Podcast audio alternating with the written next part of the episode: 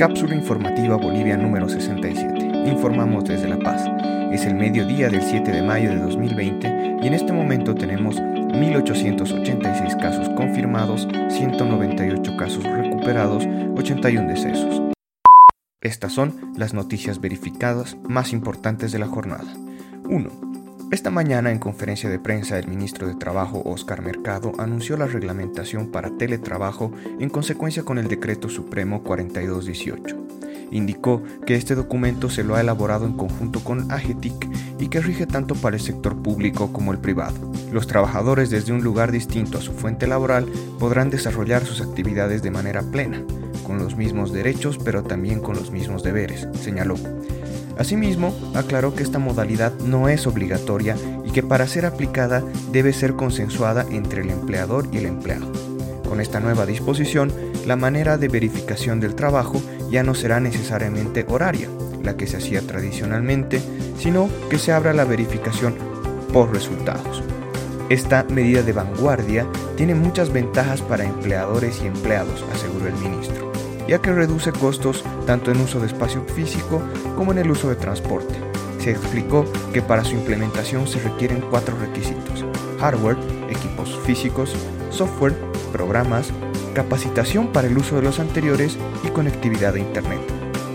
También indicó que esta medida no debe impactar en los salarios y que esta modalidad será permanente, o sea que se aplicará también post cuarentena. 2. En una reunión en la que participaron las autoridades del Alto, La Paz y el gobierno central, se decidió no ampliar la cuarentena en estos municipios. No estamos en condiciones en este momento de flexibilizar la cuarentena en ninguno de los dos municipios, dijo el alcalde de La Paz, Luis Revilla. Las autoridades aseguraron que la situación amerita que La Paz y el Alto se mantengan bajo la categoría de riesgo alto. Flexibilizar las medidas llevaría un desastre por el posible contagio masivo que podría salirse de control. La reunión se dio en un clima de descoordinación ya que el gobernador de La Paz, Félix Pazzi, apuntaba a una cuarentena moderada. El informe se derivará al Ministerio de Salud para las determinaciones del gabinete sobre qué tipo de cuarentena regirá en La Paz desde el 11 de mayo. 3. El ejecutivo de la Federación Andina de Choferes del Alto, Víctor Tarqui, anunció este jueves que a partir del lunes 11 de mayo su sector reiniciará operaciones en la urbe alteña. Anunció que el sector ha considerado adaptar las movilidades para mayor seguridad. También declaró que los gastos de adaptación y materiales deberán correr por cuenta del Estado y que el incremento de tarifas debe considerarse dada la reducción de pasajeros a transportar. 4. Un grupo de personas rompió la cuarentena en Ibir Garzama para exigir el levantamiento del confinamiento que se cumple por la pandemia del coronavirus.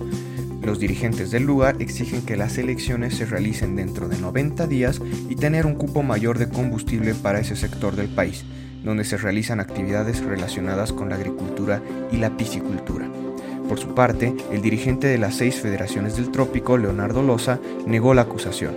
Aseguró que el bloqueo fue levantado y que los accesos están expeditos. Seguramente con esa excusa cerrarán los bancos y no habrá previsiones en los surtidores, declaró Loza.